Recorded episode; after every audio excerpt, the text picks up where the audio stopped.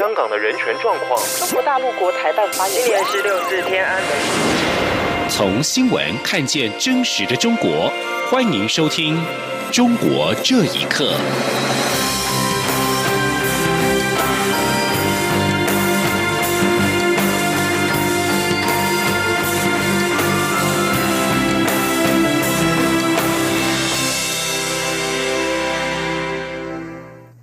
听众朋友们，晚安，欢迎收听《中国这一刻》，我是李自立。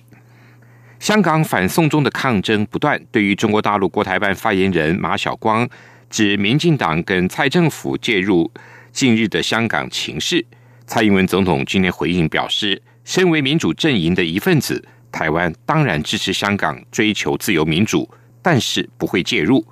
总统也呼吁北京当局跟香港当局不要把责任推卸给不存在的外力，也不要拒绝跟人民的对话，更不要做出错误的判断，造成历史的遗憾。香港反送中紧张情势升温，美国总统川普表示，中国政府正在调动部队到香港的边界。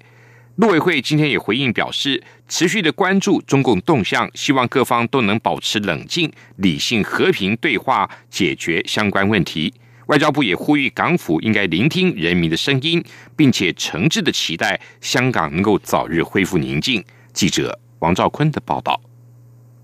香港反送中示威活动不断爆发冲突，外交部表示，我方高度关注香港局势，相关发展令人忧心。也对反送中人士被定调为恐怖主义感到忧心与遗憾。外交部指出，暴力镇压无助解决问题，呼吁香港政府应聆听人民的声音，了解问题症结所在。外交部发言人欧江安说：“台湾坚定支持香港民人民争取自由、民主以及人权，这个立场是一贯不变的。我方诚挚的希望。”期待香港能够早日恢复宁静。陆委会则表示，已注意到媒体报道的相关讯息，同时也会持续关注中共动向。陆委会希望各方都能保持冷静、克制、理性、和平对话，解决相关问题，避免对香港的繁荣稳定、民主自由造成难以弥补的重大损害。中央广播电台记者王兆坤台北采访报道。香港反送中的民众抗议仍在持续中。香港机场经过两天的瘫痪之后，机场管理局今天规定，下午两点起只准持有有效机票跟旅客证件者才能够进入航厦。另外，机管局也获法庭颁布临时禁制令，禁止任何人在机场指定的范围以外，包括禁区内进行任何示威活动，但是容许市民。在和平合法的方式下，在示威区内进行示威或集会。香港外国记者会今天向香港警方发出公开信，对于警方跟媒体之间关系日益恶化表达高度关注，指警方在八月十二号晚间葵芳港铁站内发射催泪弹的举动令人震惊。针对反对修订逃犯条例运动引发的示威冲突，香港多个富豪家族企业。包括了长江集团、新鸿基集团跟和信集团等，今年罕见的在报章刊登广告，要求停止暴力。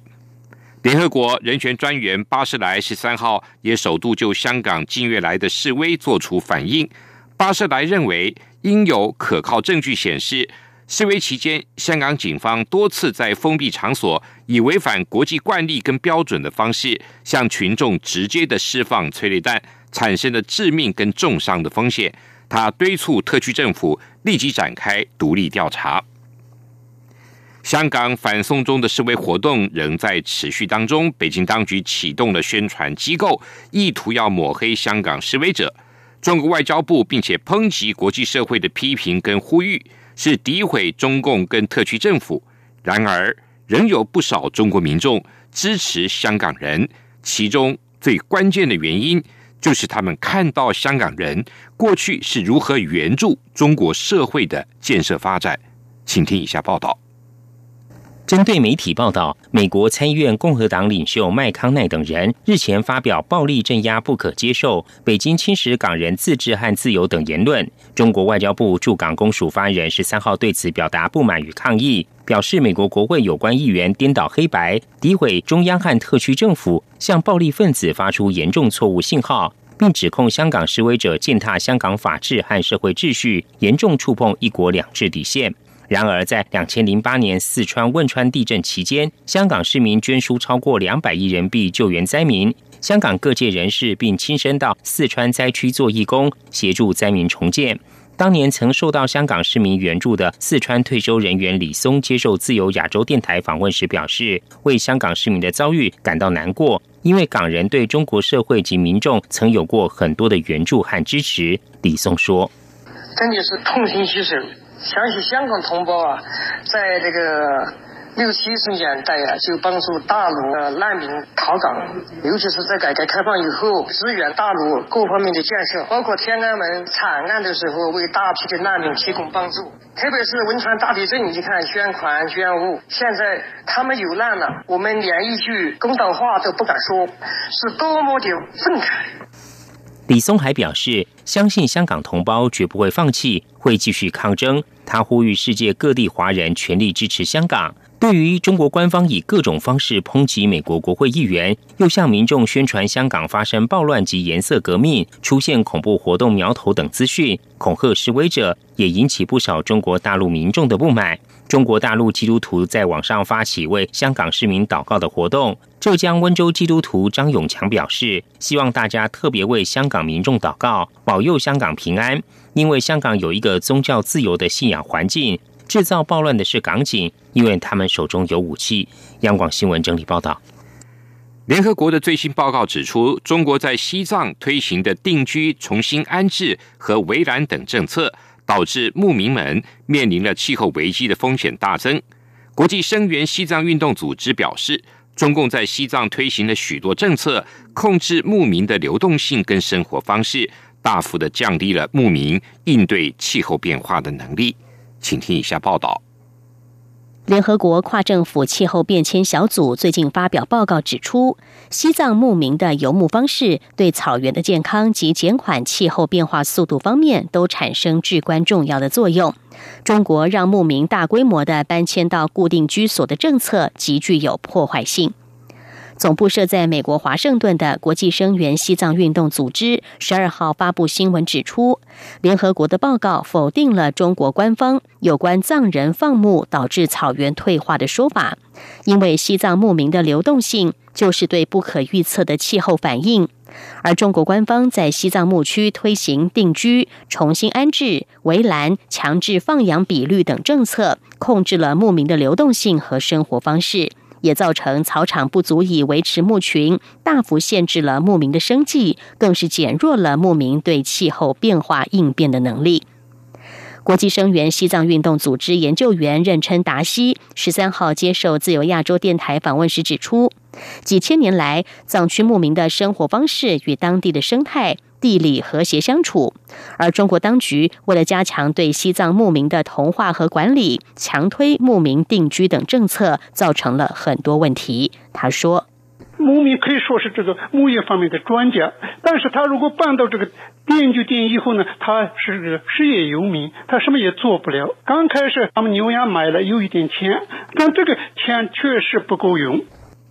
任琛达西也表示。牧民被强制在定居地点之后，藏区的草场非但没有变好，反而遭到更大的破坏。他说：“呃，这个草的战士和牛羊的活动，还有这个牛羊的粪便，还有呃呃牛羊吃什么样的草和草根都有关啊。这些其实也牧民们都知道的很清楚。现在搬走了以后呢，有些地方也已经开了什么旅游景点了，还有采矿的，就这一系列呃，这个政府又用到别的方面。”美国作家郑义认为，美国、澳大利亚等畜牧业发达国家的围栏牧养、定额放养，起到了保护草场、提高再蓄量的作用。但中国在西藏、内蒙牧区推广这些政策，注定要失败，反而会加剧对草场的破坏，根本原因在于西方国家的牧场有清楚的产权，而中国的集体牧场产权不明，围栏草场无法获得保护。央广新闻整理报道。中国近年来致力以超越美国技术实力为目标，但是许多经济学家跟投资者都认为，中国走向经济大国是趋势，但是发展的过程并非一蹴可及。其中最重要也是最被忽视的阻碍，就是人力资本。评论指出，职业教育训练的不足是主要的瓶颈。请听一下报道。自由亚洲电台引据彭博社报道，根据美国史丹福大学和陕西师范大学的合作研究，中国二零一五年的人口资料显示，在二十五到六十四岁的人口中，只有百分之三十的人读过高中。这个比例和发达国家比起来很不乐观。发达国家接受过高中教育人口的平均比例是百分之七十八，而在某些最发达国家，如美国、德国、日本等，这个数字更高，超过百分之九十。中国与发达国家的差距也许可以理解，但和发展历程类似的国家相比，中国同样处于落后。比如韩国和新加坡，在一九八零年时，高中入学率就达到百分之七十二。与人均收入近似的发展中国家相比，比如巴西工作人口有百分之四十六上过高中，土耳其是百分之三十六，墨西哥是百分之三十四，与中国最接近的是印尼，为百分之三十一。报道认为，中国若想成为具有创新能力的经济体，总体劳动力需要具备合适的技能，以应对未来新的产业形态。而以上的统计数字显示，上百万的中国工人还无法撑起中国期盼的高科技产业。